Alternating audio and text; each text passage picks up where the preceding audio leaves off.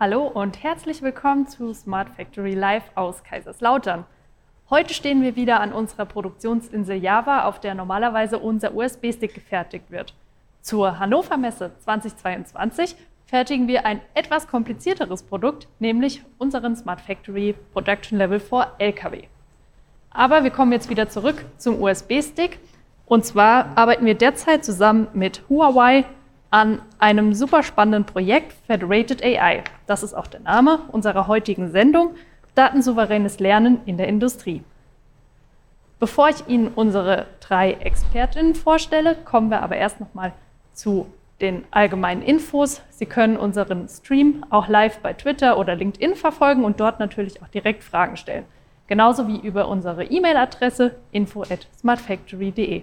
Das Ganze wird dann direkt hier ins Studio gesendet und wir können die Fragen beantworten. Meine drei Experten heute sind zum einen Dr. Jürgen Grotepass von Huawei. Er ist Chief Strategy Officer Manufacturing, European Standardization and Industry Development bei Huawei. Herzlich willkommen, Jürgen, und Grüße nach Bayern. Zu meiner Rechten steht Tatjana Legler. Sie ist stellvertretende Leiterin des Lehrstuhls ähm, Werkzeugmaschinen und Steuerung an der TU Kaiserslautern. Hallo. Und die dritte Expertin in der Runde ist Alexandra Ritter. Sie ist Researcherin an der Smart Factory Kaiserslautern und KI-Trainerin im Mittelstand Digitalzentrum. Hallo Alexandra. Mein Name ist Svenja Knetsch. Ich bin Projektmanagerin für Industrietransfer in der Smart Factory Kaiserslautern und heiße Sie heute herzlich willkommen. Wir beginnen heute erstmal mit ein paar Basics. Alexandra, was genau ist eigentlich AI, also künstliche Intelligenz? Also genau definieren kann man den Begriff zurzeit eigentlich nicht, ähm, denn tatsächlich ist äh, gar nicht genau definiert, was eigentlich intelligent ist oder was genau als intelligent gilt. Ähm, von daher, wir haben aber so ein Verständnis, was wir immer wieder verdeutlichen. Und da ist es eben so, dass die künstliche Intelligenz sich eben ähm, an die menschliche Intelligenz anlehnt und ähm, die äh, fokussiert sich dann eben auch auf äh, gewisse Anwendungsprobleme und ähm, diese Anwendungsprobleme Probleme sind dann eben, wie gesagt, fokussiert. Das heißt, wenn jetzt auf einem Bild irgendwie ähm, ein USB-Stick zu erkennen sein soll, dann kann es das genau sehr, sehr gut. Aber wenn da jetzt irgendwie eine Birne legen würde, dann würde sie halt die Birne nicht erkennen, ja. Und äh, sie kann halt eben ganz selbstständig, ähm, ohne explizit programmiert gewesen zu sein, eben äh, abstrakte Probleme lösen. Und das ist eben so das Kennzeichen von der, von der KI. Ähm, was da auch noch ähm, mit reinspielt, ist eben, dass, wir, dass es eben auf Daten basiert das ist so das ähm, Grundlegendste. Das heißt, diese Lernfähigkeit von künstlicher Intelligenz äh, basiert eben auf den Daten. Deshalb sind die auch extrem wichtig, je nachdem, mit was man eben die KI füttert. Vielen Dank. Ja, Tatjana, und was genau ist dann Federated AI? Genau, Federated AI ist ein dezentraler Ansatz, bei dem man sich diese Datenmenge, sage ich mal, vergrößert, die man braucht aber dabei hat jeder einzelne Teilnehmer immer noch seine eigenen Daten bei sich. Das heißt, er verteilt die nicht, er lädt die nicht irgendwo hoch, aber man arbeitet trotzdem an einem globalen Modell. Das heißt, man hat die Vorteile des Zusammenarbeiten, ohne die Daten aus der Hand zu geben. Ah, okay. Jürgen, wie genau sieht denn der Use Case aus, an dem wir gerade gemeinsam arbeiten? Ja, das äh, erkläre ich gerne. Wir haben hier in München eine Industrie für Nullanlage und produzieren auch USB-Sticks. Hier gerade eben kann man den vielleicht hier sehen. Unterscheidet sich in Form, Farbe, Funktion und auch Fertigungsverfahren sehr von der in der Smart Factory Kaiserslautern, also bei euch. Ähm, aber was ist das Gemeinsame? Wir haben in beiden Fällen und bei allen Partnern, die sich beteiligen, äh, in der USB-Stick-Produktion das Problem der Qualitätssicherung. Und da das Problem das gleiche ist, aber das Produkt sich unterscheidet, ist es normalerweise schwierig, da mit, ähm, mit Machine Learning Algorithmen dran zu gehen. Und wir machen das hier über den Federated AI Ansatz und fokussieren uns mit der einer Kamera, Industrietalking-Kamera hier vorne, auf diesen Slot. Wie sieht das genau aus? Wir haben also so eine High-End-Kamera, könnte aber auch ein Smartphone sein, über 5G dran gekoppelt und äh, tragen die Kamera in die Produktionsinsel hinein bei uns, so dass man hier kurz vor der Softwarebespielung diesen Slot sehen kann. Und sollte irgendwas äh, schieflaufen an der Stelle oder der Qualität nicht entsprechen, wird der Werker gerufen. Aber zurück zum Federated AI. Ähm, wie Tatjana eben schon erzählt hat, sind ja verschiedene äh, Verarbeitungseinheiten aktiv, wo man ein vortrainiertes Modell zum Einsatz bringen kann. Und das ist bei uns direkt am Ort der Kamera und nennen wir es, äh, nennen wir Edge Device. Und da auch mehrere Partner hm, angekoppelt sein können hier in diesem Smart Factory Verbund, äh, haben wir eine hohe Skalierbarkeit. Und das ist das Spannende daran, dass also, obwohl IT-Produkte sich unterscheiden können, wir mit einem demselben Ansatz ähm, die Qualität sicherstellen können. Und da oben auf der Cloud der, äh, das Modell steht und wir nur die Modellparameter hochladen, äh, kann dieser, äh, dieser Ansatz kollaborativ lernen von den ganz unterschiedlichen Teilnehmern. Und ähm, das optimierte Modell wird runtergeladen, zu, in dem Fall bei uns auf die Edge, äh, und kommt dann da zur Anwendung. Und das ist äh, eine sehr spannende, hochskalierbare Lösung. Wie geht das? Man könnte hier in dem Fall von dem Service Provider, zum Beispiel Deutsche Telekom ausgehen, die haben Open Cloud Service und äh, dort vor Ort ist dann der, äh, das ist dann der Algorithmus oder das Modell hinterlegt, das dann zum Einsatz kommt. Und äh, da hier alle beteiligten Partner ihre Daten hochladen, haben wir hier ein kollaboratives Lernen, das viel, viel besser ist als das Lernen äh, von einzelnen Partnern, wo die Daten dann vor Ort wären. Das so in aller Kürze zu unserem Use Case, wie wir ihn gemeinsam mit euch darstellen. Ah, okay. Also Tatjana, wenn ich dann so frage, ähm, was genau ist denn an Federated AI neu und welche Lösung hat es bisher schon gegeben? Also was sind die Vorteile? Also man kann sich vorstellen, wie Jürgen eben schon gezeigt hat, der Huawei Stick ist eben etwas besonders, er ist sechseckig, hat aber natürlich genau die gleiche Stick, den Port wie unsere auch. Ähm, früher hat man das einfach so gemacht, man hat Bilder gemacht und hat gesagt, das ist okay und hat vielleicht geschaut, dass man irgendwelche Anmerkungen hat. Aber mit Federated Learning kann man einfach viel besser generalisieren. Das heißt, wir haben unser Netz eben auf unserem roten Stick trainiert, unserem blauen, der natürlich sehr ähnlich ist, nur in der Farbe abweicht, aber auch diesen Sticks und ganz vielen anderen. Und was damit möglich ist, ist, dass ein Fehler, der zum Beispiel bei uns auftaucht, bei Huawei direkt schon mittrainiert hat. Das heißt, er muss in deren Produktion nicht extra noch auftauchen und erst unerkannt durchlaufen, sondern kann direkt von unseren Fehlern, sage ich mal, schon mal lernen und genauso bei anderen Produkten. Man kann sich vorstellen, ein generisches Feature ist zum Beispiel ein Kratzer. Ob der bei uns auf dem USB-Stick, auf dem Noppenstein, auf dem LKW, sonst wo vorkommt, ist egal. Wir ermöglichen dem Netz einfach diese Kratzer zu erkennen als solches. Das ist natürlich eine super praktische Sache. Aber aus Sicht von Unternehmen muss man sich dann natürlich fragen, wie wird mit dem Thema Datensouveränität umgegangen? Also warum Gibt es da eventuell Bedenken? Was sind so die Sorgen, die Unternehmen haben? Und wie, Jürgen, löst ihr zum Beispiel die Sorgen der Unternehmen auf? Mhm, ja, also kein Unternehmen möchte gerne Betriebsgeheimnis oder prozesstechnisches Know-how äh, offenlegen. Deshalb ist es so wichtig, dass man einen äh, sicheren Datenraum kreieren kann. Und ähm, in dem Fall schaut man auf den Service Provider, der stellt einen Servicekatalog zur Verfügung, der Regeln mit zur Datennutzung unter den Partnern, die Identität, Zweck und Datenverwendung vertraglich festlegt, bevor man überhaupt Dienste im gemeinsamen Datenraum nutzen kann. Und äh, damit bleiben dann die Betriebsparameter und die Produktdaten in der Datenhoheit des Betreibers. Und äh, wenn ich von wir sprechen, dann sind es äh, Industriepartner in unterschiedlichen Allianzen. In den allerersten Projekten der Gaia X zum Beispiel, aber auch Industrieinitiativen wie Catena X aktuell, sieht man ganz erste Fallbeispiele und äh, Ansätze hier. Catena X zum Beispiel ist eine Allianz von Partnern im Automobilkontext und äh, liefert einen sicheren, standardisierten Datenaustausch zwischen den Zulieferern, in dem Fall vier bis fünf Partner entlang der Wertschöpfungskette. Und die sind aktuell äh, in zehn Use Cases zusammen, unter anderem auch hier in einem Use Case zur Qualitätssicherung. Äh, das Lieferkettengesetz und die Datenschutzverordnung schützen hier die Partner. Insofern kann man hier von einem äh, sicheren Datenraum und sicheren Bezug von Cloud-Diensten ausgehen. Ähm, so als Beispiel, hm, wenn man sich überlegt, wie Partner vertrauensvoll zusammenarbeiten können, gibt es einige Möglichkeiten, äh, die Verwendung einzuschränken, dass man zum Beispiel nur in der Wertschöpfungskette die Daten des Partners davor und dahinter sehen kann. Zum Beispiel sieht der Automobilhersteller beim Einbau des Sitzes die Daten zum Sitz, das ist schon mal klar, aber nicht jedes Unterlieferanten, der den Stoff liefert. Und umgedreht, der Stofflieferant kennt natürlich die Daten für den Sitz, aber nicht die des, äh, der, des Automodells und des Kunden. Und so kann man also hier schon in der Wertschöpfungskette einschränken und zeigen, aha, die Daten haben also nur für diesen Zweck einen Sinn. Und ähm, auch Qualitätssicherung ist, wie genannt, eine dieser Fallbeispiele, der dort, äh, die dort zum Einsatz kommt. Beim föderalen Lernen, wie wir es eben auch von äh, Tatjana gehört haben, werden wir ja keine Produkt- oder Prozessdaten teilen, sondern lediglich die Parameter des KI-Modells. Und die sind wertlos für andere Partner.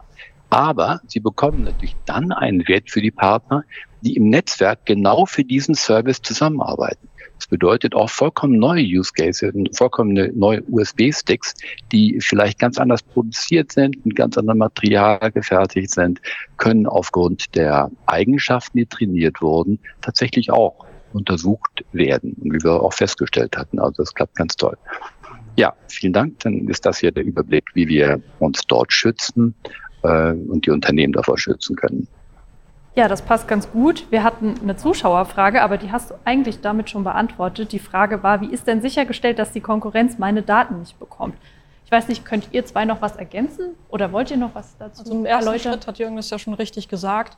Es werden ja nur Parameter verschickt, also keine Bilder zum Beispiel in unserem Fall in der Qualitätssicherung, sondern eine Matrix mit Zahlen. Die ist erstmal schon, muss man interpretieren.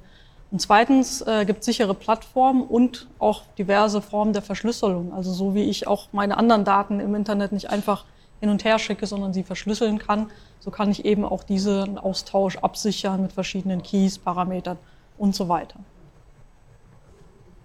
Okay. Jürgen, ihr arbeitet ja gerade an einem Geschäftsbereich, in dem Fall, der noch relativ jung ist, also AI as a Service, mhm. beziehungsweise mhm. künstliche Intelligenz als Dienstleistung. Und vielleicht willst du dazu noch ein bisschen was erläutern, wohin das Ganze geht und was hinter der Idee steckt. Das ist ein breites Thema. Also die ganze Digitalisierung öffnet ja völlig neue Möglichkeiten der Produktion, wie man gerade hier in der Smart Factory auch gut sehen kann, an der verteilten Produktion. Aus Sicht des Anwenders ist es eigentlich vollkommen egal, wie ich die KI-Funktion benenne, solange sie mir die, die hilft bei der Produktion und auch die Fähigkeiten liefert, die mir aktuell fehlen.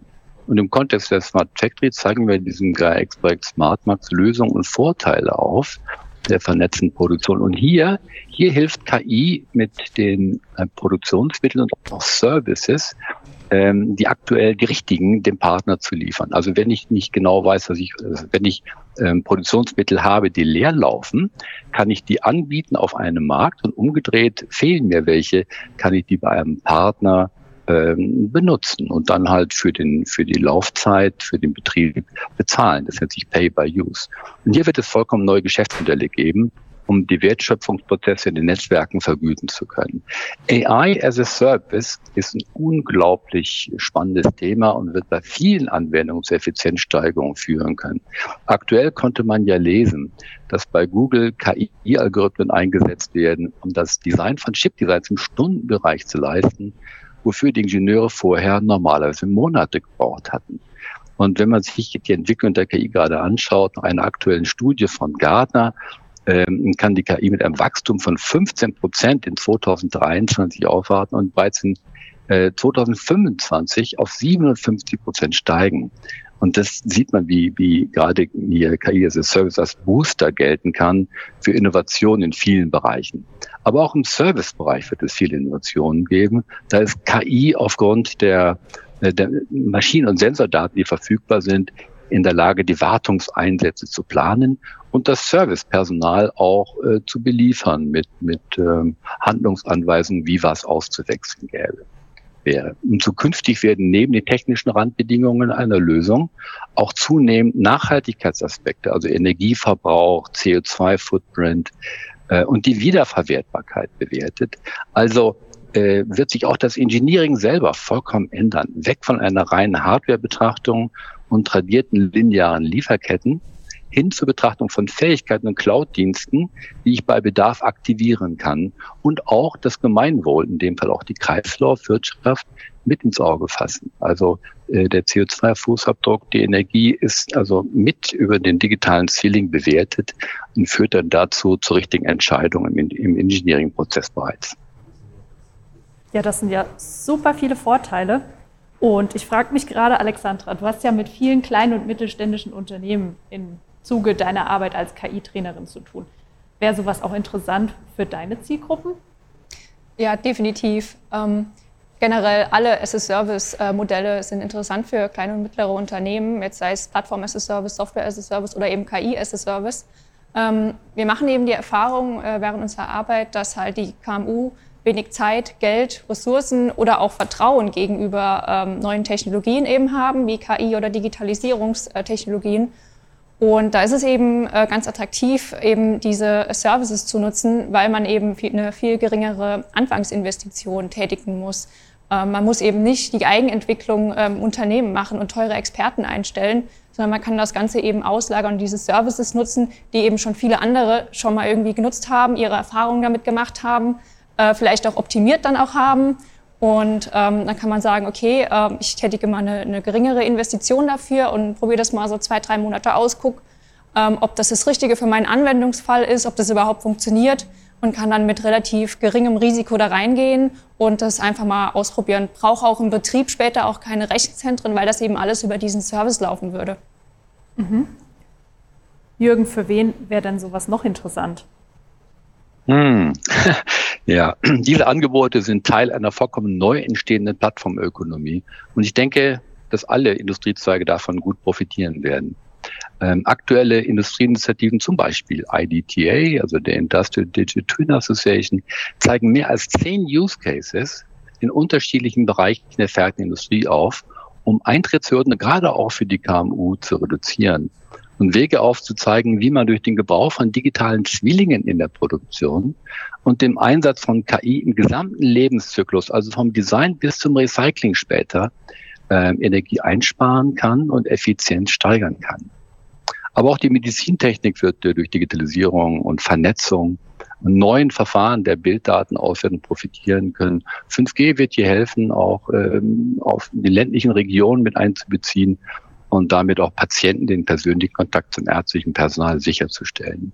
Äh, auch sind cloudbasierte Steuerdienste denkbar, um bei Bedarf intelligente äh, Prozesssteuerungen äh, beziehen zu können. Zum Beispiel könnte eine CNC-Maschine wesentlich genauer fertigen, wenn die Kräfte und Vibrationen überwacht und optimal gesteuert werden. Und hier gibt es ja auch schon an der Uni Kaiserslautern einige Fallbeispiele, äh, sind aber auch ganz viele schon in der Richtung unterwegs nennt sich im Bereich Retrofitting von Anlagen oder Brownfield Consulting. Ähm, und wir bei äh, Huawei bereiten uns äh, als Unternehmen auch darauf vor, KI-Dienste für die Industrie anzubieten auf ganz unterschiedlichen Ebenen. Zum Beispiel auf der Chip-Ebene äh, für, für Sensoren, damit sicherheitskritische Daten gar nicht erst den Sensor verlassen, sondern da schon direkt verarbeitet werden. Und dann hat man da das Problem der äh, der, Datenproblematik nicht mehr.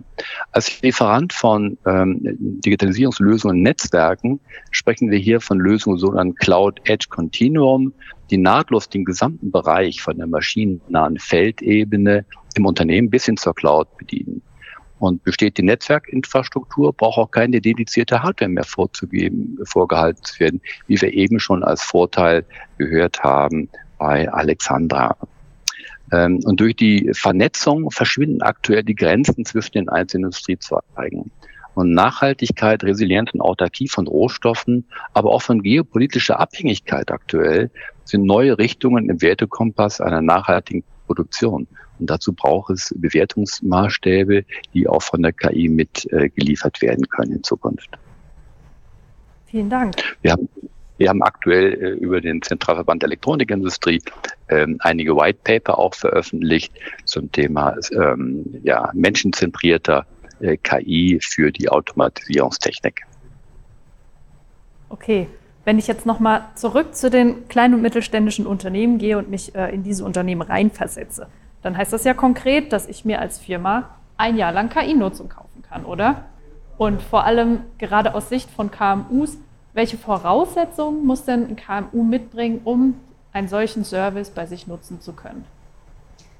Ja, also tatsächlich ist es bei Federated ähm, AI noch nicht so genau klar, wie das jetzt tatsächlich bezahlt wird. Ob das jetzt fix oder dynamische Preise sind, da sind sicherlich äh, unterschiedliche Geschäftsmodelle denkbar. Ähm, bei KI as a Service, wenn man sich da jetzt umschaut, äh, das gibt es auch schon bei großen Cloud-Anbietern. Das heißt, ähm, dort werden meistens über Pay-per-Use, wie äh, Jürgen auch schon gesagt hat, ähm, wird es eben über, darüber bezahlt, wie viel man dann auch tatsächlich nutzt. Ähm, das heißt, man zählt zum Beispiel die Anzahl der analysierten Bilder im Monat und äh, generiert daraus einen Preis und da bekommt dann halt das Unternehmen monatlich eine Abrechnung dazu. Ähm, genau, das läuft so äh, von der Bezahlung her ähm, bei den KI as a Service äh, Produkten ab. Aber wie gesagt, da muss man halt bei AI noch, noch schauen, wo da die Reise hingeht und kann man sich natürlich da grob dran auch orientieren. Ähm, zu der zweiten Frage, was äh, KMU jetzt genau dafür brauchen, um da äh, einzusteigen. Ähm, Im Prinzip von der Ausstattung her eigentlich sehr wenig. Also sie brauchen eigentlich nur einen Rechner, eine Netzwerkanbindung und eine Kamera. Da kann es auch einfach die Smartphone-Kamera sein. Das muss keine High-End-Kamera sein. Und ähm, von den generellen Voraussetzungen her äh, würde ich auf jeden Fall sagen, dass die äh, Unternehmen einfach ähm, die diesen KI as a Service anbieten, die müssen halt einfach äh, transparente Preismodelle äh, aufweisen. Das heißt, es muss direkt für ein KMU ersichtlich sein, wie viel kostet mich das im Monat. Ähm, wenn das nicht der Fall ist, dann ist man halt leicht misstrauisch. Ne? Man hat auch dann auch gar nicht so die Zeit, um sich da reinzuarbeiten. Ähm, genau, also das muss eben die Preise ersichtlich sein. Dann ähm, so ist es auch ratsam, dass die KMU selbst ähm, einen Mitarbeiter im Unternehmen haben, der sich so ein bisschen da, reinarbeitet. Es muss kein KI-Experte sein, der muss auch nicht programmieren können, sondern rein so ein bisschen die IT-Zusammenhänge im Unternehmen kennen und ähm, ja, so ein bisschen schauen, wie der Service dann, wie das grob funktioniert. Ähm, dann ist es auch noch wichtig, dass die, dass die KMU so ein bisschen eine Datenstrategie auch haben. Das heißt, man muss gucken, mit was füttere ich denn überhaupt die KI, denn das kommt ja von den KMU letztendlich. Und da möchte man natürlich auch einen Mehrwert daraus generieren. Das heißt, da muss man eine gewisse Strategie eben noch mitbringen. Okay, also das klingt ja, als wären die Einstiegshürden eigentlich relativ niedrig. Wir haben noch eine Zuschauerfrage reinbekommen. Und zwar fragt ein Zuschauer oder eine Zuschauerin, dass das Ganze alles ja ganz spannend klingt und hätte gerne ein paar mehr Infos, wie sie sich das als Kunde vorstellen sollen. Es geht hier konkret um ähm, die Abfüllung von Flaschen und wie man im laufenden Betrieb die Füllmengen von Flaschen mit einer KI kontrollieren kann. Jürgen, vielleicht kannst du da ein paar Infos zu geben, wie das Ganze aussehen genau. könnte. Könnte auch wieder so ein Brownfield-Ansatz an der Stelle sein, Retrofitting von bestehenden Anlagen. Also das würde gehen äh, und würde vor allem Dingen auch dann Sinn machen, wenn Sie das Getränkesortiment und auch die Flaschen oft ändern. Aber noch sind wir nicht so weit, dass wir den Service tatsächlich im Internet nachschlagen können, um ihn dann zu kaufen. Also was wir brauchen, ist eine Art von ähm, gelbe Seiten 2.0, wo man die Services nachschlagen kann ähm, welcher Partner bietet welche Fähigkeiten und welche KI-Services können hier unterstützend ähm, bezogen werden. Und dem BMWI geförderten Forschungsprojekt ähm, Service Meister wird gerade aktuell daran gearbeitet. Man kann sich so ein Dictionary vorstellen von Lösungen, von Fallbeispielen, die man dann äh, einsehen kann. Und dann kann man sehen, wie dann die Probleme gelöst wurden und welche äh, Fähigkeiten hierbei zum Einsatz kamen. Um beim Beispiel zu bleiben, was braucht das Unternehmen? Es müsste den KI-Service von einem Service Provider beziehen und der braucht dann bestimmte Daten. In dem Fall wären es dann die Getränkeart, der Flaschentyp, Steuerungsdaten des Befüllprozesses, wie zum Beispiel Volumen, Strom, Zeit, Druck. Und ähm, er braucht die, um den Füllprozess überwachen zu können und dann auch steuern zu können. Ein KI-Modell wird dann lokal vortrainiert für das bestehende Flaschensortiment und liefert je nach Flaschen- und Getränkewahl die richtigen Parameter zurück, genau wie wir es eben gelernt haben bei dem Federated AI. Und kommen nun weitere Getränke hinzu oder andere Flaschentypen, kann das Modell auf der Cloud angepasst werden. Und ähm, dann können automatisch alle lokalen Abfüllautomaten weltweit damit dann aktualisiert werden. Und in vielen Anwendungsfällen kann man diese bestehenden Anlagen mit neuen KI-Services aktualisieren. Der Begriff Brownfield Updating ist eben schon genannt worden. Und ein aktuelles Beispiel kann ich auch mitteilen. Ich habe vor kurzem gelesen, ein großer Automobilhersteller hier in Bayern nutzt solche Dienste bereits, um die Punktschweißprozesse in den Werken überwachen zu können. Das sind Schweißroboter, die intelligente Schweißzangen haben und bei neuen Modellen dann halt im Rohbau äh, die Bleche äh, fügen und schweißen zu können. Und das Modell liegt, lernt in der Cloud, liegt in der Cloud und lernt in der Cloud jede individuelle Randbedingung, sei es nun äh, Materialänderungen, Prozessänderungen, Stromfluss in der Schweißzange, Temperatur beim Schweißen, sogar den Elektrodenverbrauch und regelt dann die einzelnen Schweißroboter ins Optimum ein. Vorher war das so, die, die waren fest verdrahtet und programmiert und dann nach einer bestimmten Zeit wusste man, dass die Elektrode ähm, nicht mehr benutzt werden kann, die wurde dann ausgewechselt. Heute weiß man, aha, äh, der Elektrodenverbrauch ist 30 Prozent. Man kann also noch x Stunden damit produzieren. Ich muss halt den Anpressdruck regeln. Und diese Intelligenz, die kann man als KI-Service aus der Cloud nun beziehen. Und da gibt es ganz spannende äh, Fallbeispiele, bestehende Anlagen tatsächlich zu optimieren. Und das kann man an dem Beispiel auch des äh, Befüllautomaten tatsächlich auch schon sehen und ähm, dann ähm, auf unterschiedliche Bereiche übertragen. Ja, sehr schön. Wenn ich mir jetzt gerade vorstelle, ich benutze so einen Service, dann helfen ja meine Daten der KI dabei besser zu werden, richtig? Und gibt es da auch schon Ansätze für die Zukunft, dass man das Ganze in ein Geschäftsmodell überführt, dass zum Beispiel ich vergütet werde dafür, dass meine Daten der KI dabei helfen, für den nächsten Kunden einen noch besseren Service zu bieten? Ähm, wie Alexandra eben gesagt hat, ist es ja alles noch so ein bisschen in der Mache, also in der Entwicklung. Da gibt es noch keine fixen Produkte. Aber es ist durchaus denkbar, dass eine Firma, die sehr viel dazu beiträgt, auch weniger, entweder weniger bezahlen muss oder sogar vergütet wird für ihre Daten. Aber man muss natürlich auch bedenken, dass für sowas auch immer eine Infrastruktur im Hintergrund dargelegt werden muss. Also man hat ein Rechenzentrum, man hat wahrscheinlich noch Softwareingenieure, die doch wieder ein bisschen optimieren. Also man sollte dieses Ganze, was im Hintergrund passiert, auch nicht vernachlässigen. Aber es ist gut denkbar, dass es halt keinen Fixpreis gibt in Zukunft, sondern auch die, der Beitrag etwas noch einfließt. Das bleibt anscheinend spannend. Hm, vielleicht kurz ergänzt, wenn ich da noch was sagen kann. Zwar, ähm, es ist nicht so ganz trivial. Einerseits müssen wir die Fähigkeiten beschreiben, die notwendig sind, um hier das, die Verbesserung zu erreichen. Andererseits aber auch den Wert, den wir damit schaffen, beziffern. Und äh, da arbeiten wir gerade in der Arbeitsgruppe 6 von der Industrie 4.0 Plattform an unterschiedlichen Geschäftsmodellen, auch das mit in die Waagschale zu werfen. Man kann sich vorstellen, dass wenn man in einer bestimmten verteilten ähm, Netzwerk oder Produktion, wie wir hier in der Smart Factory haben, neuer Partner dem Marktplatz zutritt.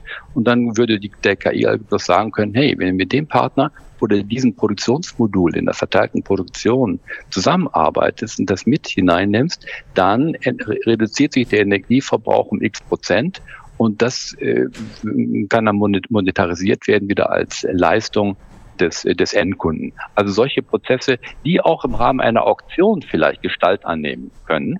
Äh, Auktionen im Sinne von äh, technischen Randbedingungen, Energieverbrauch, Nachhaltigkeit. Äh, das sind genau die Punkte, die da jetzt gerade mit berücksichtigt werden.